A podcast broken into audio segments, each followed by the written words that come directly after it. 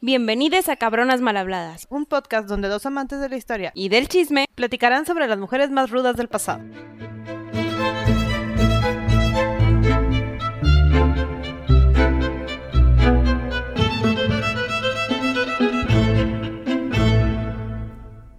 Bienvenidos todos a este mini episodio. Es la primera vez que lo hacemos, entonces estamos emocionadas. Sí, una Isabel más en nuestra lista de Más Isabeles. de la lista. O sea, ¿hoy de quién vamos a hablar? ¿De la Isabel Abuela o qué? Isabel Abuela. Cuando decimos Isabel Abuela nos referimos a la mamá de Isabel de Castilla. Ella, eh, eh, lo vamos a decir Isabel Abuela. Es, es más sencillo. sí, para que sepan. Ajá. Ella es hija de Juan, el duque de Beja, que es hijo del rey de Portugal. Nació entre 1428. La verdad no tenemos datos porque recordemos mujeres. Eh, la mamá también se llamaba Isabel, entonces me la voy a brincar porque ya me enredé entre tantas Isabel. Luego, así como nosotros nos confundimos, nos vamos a confundir a ustedes. Me decías también que la educación de ella pues fue la normal para una reina, o sea, sabía lo básico, mínimo, indispensable para ser una buena esposa, entre comillas. Sí, porque moneda de cambio que iban a tener que casar con alguien importante, entonces sabía lo básico, sabía de iglesia, sabía leer, probablemente hablaba latín porque era como que el básico de la nobleza, pero no sabemos nada de ella hasta que empiezan a negociar su contrato de boda Como suele suceder con las mujeres de estas épocas. en 1445 empezaron a negociar su boda con Juan de Castilla.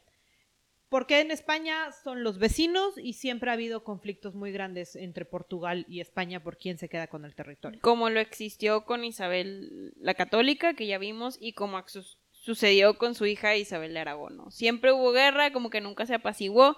Luego hablaremos si en algún punto ya no hubo. Juan II de Castilla le llevaba como 20 años, 23. Normal, casual. Casual, ¿no? Todas tus hijas tienen este, esas edades de diferencia pa- cuando las casas. Había muchos conflictos entre Castilla y Aragón, entonces le pidieron ayuda a sus compañeritos de Portugal para tratar de defenderse, pero resultó que los castellanos sí lo lograron solos y ya nada más lo único que lograron fue endeudarse con Portugal por todos los hombres que les mandaron. Había 45 mil florines de oro de por medio. No sabemos cuánto es ahorita, no nos pregunten. Pero si ahí eran 43 mil, ahorita pues son muchos billones. Suena mucho dinero. Muchos billones. Suena demasiado dinero. Entonces, la única forma en la que lograron apaciguar el tema de cómo le voy a pagar a Portugal si no tengo dinero es casándose. Casaron a Isabel Abuela con Juan II. Esta ya era su segunda esposa y ya tenía un hijo más grande con la primera. o sea, ya tenía heredero con su primera esposa. ya, pero segunda esposa porque los reyes no se pueden quedar solteros. No, y tienen que producir muchos herederos porque se morían muy fácil los, los niños. Para 1446 arreglan el tema de la bula papal para que los dejen casarse porque eran primos en tercer grado. Mucho incesto ahí. Sí, eh, toda esta familia está bien enredada. Entonces, ya tienen listo, ya dejaron la cláusula del prenup bien escrita. Entonces, ella, en caso de que quedara viuda, y probablemente iba a pasar porque había mucha edad de diferencia, como a los 20 años de Isabel, le dicen, sí, si te llegas a quedar viuda, vas a poder regresar a Portugal. Vamos a tener listo, te vas a quedar con todo lo que era tu dote, para que no vayas a quedar pobre o desprotegida si es que decides no volver a casarte.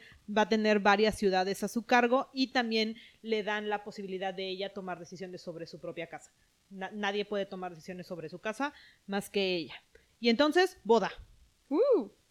En 1447, el 22 de julio, Para esto se tardaron dos años en negociar la boda. era un prenup muy complicado.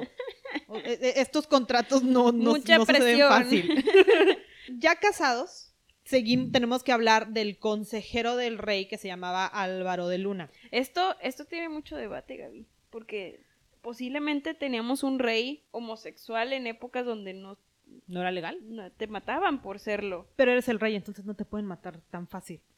Entonces, si puedes tener un mundo de amantes, las favoritas, van a O favoritos, o-. Este era su favorito, pero además se supone que hacía, hacía bien, hacía bien su chamba. O sea, sí negociaba bien, fue el que ayudó a hacer la negociación de este matrimonio. No, pues por algo le gustaba, digo. Por algo le gustaba a Juan. Sí. Digo, no, Chance no, no más por guapo, Chance era muy inteligente y muy capaz. la Sí, le funcionaba muy bien como consejero. Pero Isabel era también muy celosa. Yo digo que la hicieron celosa. Es muy probable. Porque, porque imagínense, es, le, le lleva 23 años a empezar. Como su papá. y luego, tú ponle que en esas épocas no pudo haber tenido mucho cariño de sus padres tampoco, entonces vivía con tutoras que, que la- pues, la educaban y tutores que, que no termina siendo o no recibe el amor que debe recibir para crear o- a un Daddy hijo issues. saludable. Sí, sí, ándale, daddy issues. Entonces también tú ponle que como este andaba muy enfocado en Álvaro de Luna, ella vivió sola, encerrada en su cuarto, sin hacer nada, porque aparte la mandaron a un país que no conocía. Y ahí medio acostumbrándose. Sí hablaba el idioma, pero bueno, nos teníamos que acostumbrar muy rápido a lidiar con esto. Pero las malas lenguas y muchos de los historiadores de esa época sí dicen que ella fue la que metió la cizaña para que eventualmente, spoiler alert, decapitaran a Álvaro de Luna. Porque ya Dejaron no a Juan sin, sin su deja- favorito. lo dejaron sin favorito, sin consejero. En teoría él también dijo ya no lo quiero y se aprovechó de que pues alguien más se iba a llevar la, la culpa, ¿no? Entonces se quedan sin consejero y Juan, que no es muy joven, todavía logró que- dar una hija, Isabel de Castilla, que ya hablamos de ella, La católica. exacto, y Alfonso, dos años después.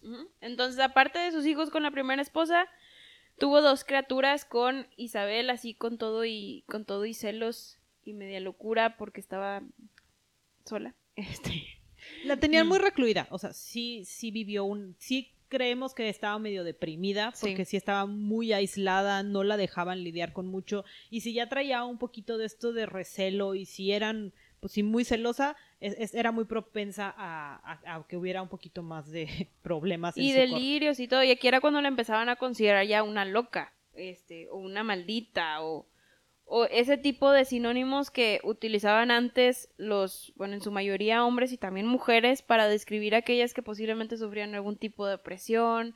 Tuvo dos hijos sin compañía de nadie, entonces supongo que tuvo depresión posparto también, que influyó mucho en que le dijeran estos sinónimos de loca y todo. Entonces, el siguiente capítulo que tendremos, de hecho, es de esta Juana, La loca. la loca entre comillas. Así está en la historia, no nos gusta decirle así, pero así quedó registrada en la historia. Y le echan mucho un poquito de la culpa de estos problemas de salud mental a su abuela. Otra de las historias que nos dice que sí, tal vez, si esto sucedió, pues sí tenía unos cuantos problemas, porque Muchos. cuentan que una de sus damitas, Beatriz de Silva, pues como que se quedó viendo a Juan, entonces ella dijo de, oh no, es- e- ese es mi hombre. Not to my man. Exacto. Y encerró a la mujer en un baúl por tres días. sin comida, sin agua, sin poder ir al baño en un lugar que no fuera Pues su baúl. tristemente. Digo, tampoco sé de qué tamaño era el baúl, ¿verdad? Pero la encerró. Pues era un baúl cerrado. güey. Del tamaño que estuviera era malo. Entonces la pobre Beatriz estuvo ahí y no sé si fue un delirio o de verdad Dios le habló, pero la Virgen le habló y la rescató del baúl y salió toda feliz y terminó canonizada años después. Yo creo que también fue, fue el, o sea, Pues el trauma. shock. El shock. Este, terminó siendo muy famosa y de hecho terminó siendo muy amiga de Isabel de Castilla, ¿no? De- o sea, de Sí, era hija. como hasta especie de consejera y Pero dices después que muere ahora sí Juan II de Castilla, o sea, Y- el esposo de Isabel. Y la todo abuela. sale mal, otra vez, porque Juan sí dejó en su testamento que tenían que protegerla, porque el rey, el heredero iba a ser Enrique IV, el hijo del primer matrimonio, pero a él le decíamos el impotente, entonces, pues, No, no lo que era impotente. Ahorita vemos por qué. sí, no, no era así como que tú dijeras, wow, el, el representante a rey con el mejor carácter ni nada. Se le olvidó que su papá dijo que tenía que proteger a su segunda esposa y pues sí le dio casa, pero no le dio dinero. Yo digo que no se le olvidó, nomás. No Sí. la quería. Sí, no, no es como que querías mucho a la segunda esposa. Y No, a y aparte yo creo, yo creo que el, el tema del, entre comillas, la loca, pues menos, menos como que en su mente no le iba a pelar, ¿no? Sí, no, como porque voy a proteger a esta mujer que además vive en una ciudad allá bien lejos y tiene a dos que podrían pelear por mi trono. Spoiler alert otra vez. Sí. Bueno, Sucede este Enrique IV. si llega al trono, los encierra en Arevalo, no, como no le da dinero es todavía más complicado. El palacio en Arevalo es como una fortaleza militar, entonces además no hay luz, no tienen comida, no tienen cómo pagar a la gente que les ayuda. No tienen vitamina D, por lo que se deprimen todavía más. Exacto. Entonces, si ya estamos hablando de una mujer con depresión postparto, encerrada en un cuarto oscuro, que ya no quiere salir y empezó a ayunar porque es religiosa. Entonces sí se nos empezó a perder poquito más. Este, al mismo tiempo sucede todo el tema de la sucesión en Castilla y eliminar a Enrique IV y luego la guerra para poner a Alfonso. Estas tierras de su mamá eran las tierras en las que estábamos protegiendo el derecho al trono de Alfonso, pero como nada sale bien, también se muere Alfonso. Y todo se derrumbó. La mamá todavía sufrió todavía más. Exacto, y sí, todo se derrumbó porque de ahí en adelante fue todo hacia abajo, aun cuando Isabel ya tenía todo el control del país, nunca la pudo sacar de su pueblito, no hubo forma humana de sacarla de su depresión. Pero ya era porque Isabel la abuela ya no se quería salir, ¿no? Sí, ya, ya no había más tragedias que sucederle, no había cómo hacerla entender, ya dicen que se quedaba sentada, veía el vacío por días enteros, y empezó a delirar y a pelear con su Juan mental. Yo creo que ya tenía temas de esquizofrenia y quién sabe qué. Ya la habíamos perdido muy feo, la verdad le pasaron demasiadas cosas en muy poco tiempo y la salud mental no era algo que sabían que tenían que proteger, entonces ni cómo ayudarla y deliró y gritó y ya tenía muchos fantasmas y lo único que sabemos porque Isabel sí registró el tema y sabemos que Isabel sufrió mucho, Isabel hija mucho la pérdida de esta Isabel abuela, reina de Castilla, el 15 de agosto de 1496. Terminó enterrada al lado de su esposo Juan II y de su hijo Alfonso.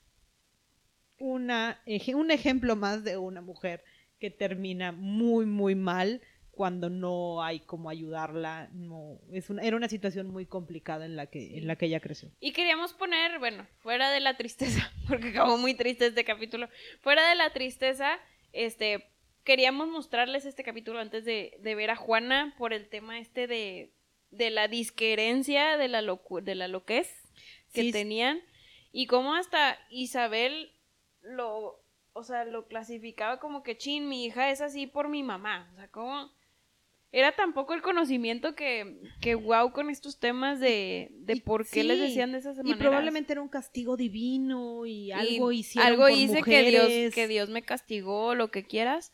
Y tan sencillo que hubiera sido un abrazo, ¿no? La solución era nada más decirle, ven, vamos a estar bien. Te doy un abrazo. Sí. Pero bueno, aquí termina este corto capítulo. Nos vemos en la próxima. Adiós.